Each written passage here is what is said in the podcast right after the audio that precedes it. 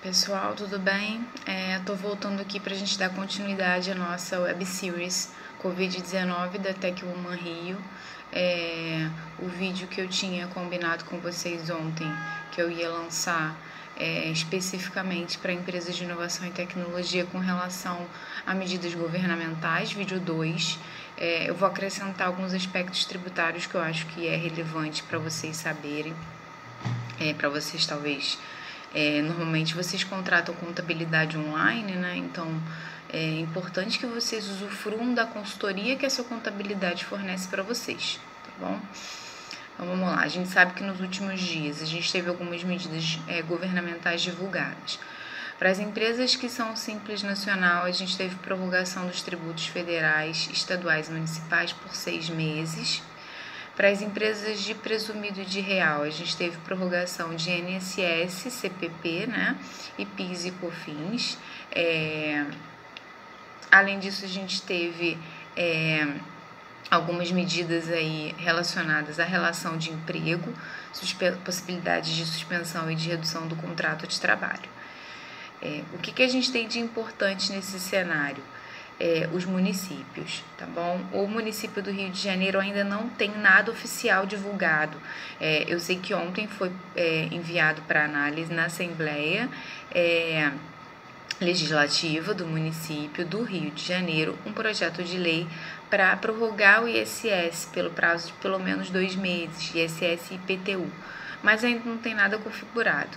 É, o que a gente tem desconfigurado e que é importante vocês ficarem atentos, município de Niterói, quem tem inscrição municipal no município de Niterói pode e deve se utilizar do empréstimo que eles estão concedendo. A taxa de juros é super baixa. É, esse, esse empréstimo ainda vai ser regulamentado nos próximos dias, tá bom? Porque é, eles ainda estão captando as instituições financeiras que vão realizar essa operação com vocês. É, mas é importante vocês que não têm, é, que têm inscrição municipal em Niterói ficarem atentos com a possibilidade de utilizar esse empréstimo, porque o dinheiro dele pode ser utilizado para qualquer finalidade. Do mesmo modo, é, eles lançaram, Niterói também lançou o projeto Empresa Cidadã. É, qual é a diferença? O empréstimo do Empresa Cidadã de Niterói, ele somente pode ser utilizado e ele é direcionado é, especificamente é, para os empregados selecionados para receber aquela quantia, né, aquele valor é, que se configura como uma bolsa, acho que é R$ 1.045, acho que é o salário mínimo ajustado. E tem que ter acho que até 16 funcionários seletistas, tem alguns requisitos além é, de ter inscrição municipal. Mas é importante é, que vocês deem uma olhada aonde vocês têm inscrição municipal ativa e o que que o município, aonde vocês possuem inscrição municipal ativa, está fazendo, porque está sendo liberado crédito em favor dos municípios para realizar esse tipo de programa, empresa cidadã para pagar empregado e empréstimos de um modo geral para ajudar nesse período de crise. Né?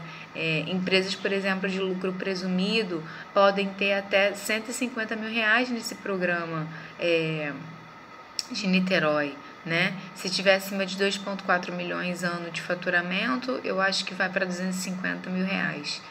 Então é um bom, é, é um bom cenário para vocês, vai dar um alívio, um pouquinho de alívio de caixa para quem está precisando de ajuda nesse momento de crise, de não ter uma boa, uma boa previsão, uma boa prospecção aí é, para os próximos meses, tá bom? Então, minha dica 1 um aí é dar uma olhada no município onde o contador de vocês colocou a inscrição municipal de vocês. Muitas vezes a inscrição municipal é, ela não está onde vocês estão estabelecidos. Às vezes é por conta de redução de ISS, é uma estratégia mesmo é, utilizada. Né? O ISS é menor no serviço que eu presto é, em Teresópolis e não no Rio de Janeiro. Então, de repente, Teresópolis está tendo alguma medida para ajudar as empresas que possuem estabelecimento, inscrição municipal lá, e você, como está estabelecido fisicamente aqui, não está prestando atenção. Né? Então, essa é a minha dica número um. É, Ademais, né, é, a gente não tem ainda nenhuma previsão de prorrogação de imposto de renda, CCLL, é, pelo governo nem de CMS, pelos estados aí. Tanto que a gente está cheio de ação judicial que vai ser o assunto do próximo vídeo. É, mas a gente tem, eu vou falar um pouquinho agora para vocês, é, dá uma olhada, né?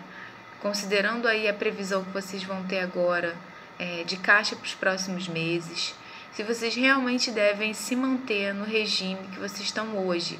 É, vocês estão no regime de presumido.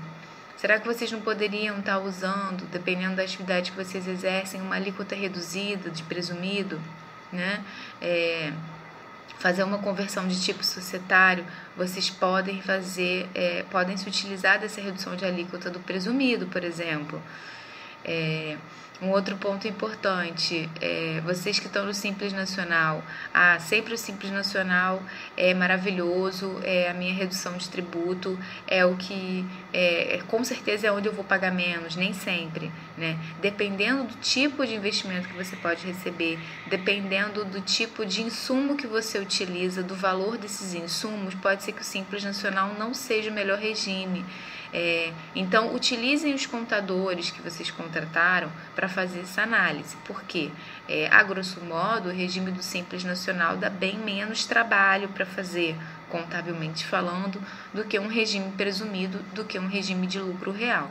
Né? Então, para vocês que são startups, quase sempre o, é, o Simples Nacional funciona nesse momento inicial é, pelo menos de primeiros é, de comecinho, primeiros investimentos, né? É, até para facilitar também o entendimento de vocês sobre o negócio de vocês. Então, é, isso é que é, é importante vocês entenderem nesse, nesse primeiro momento, tá bom?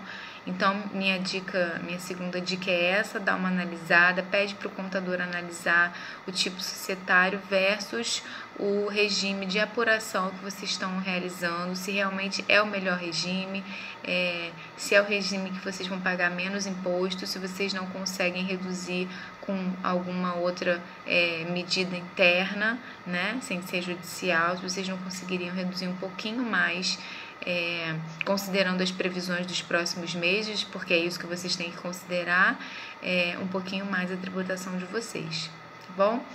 É, eu estou à disposição, daqui a pouquinho é, a gente vai é, fazer um próximo vídeo aí, o vídeo 3, sobre as medidas judiciais relacionadas a esse momento de crise e que também se aplicam para vocês, empresas de inovação e tecnologia. Tá bom? Estou à disposição aí nos canais do Tech Woman mais uma vez.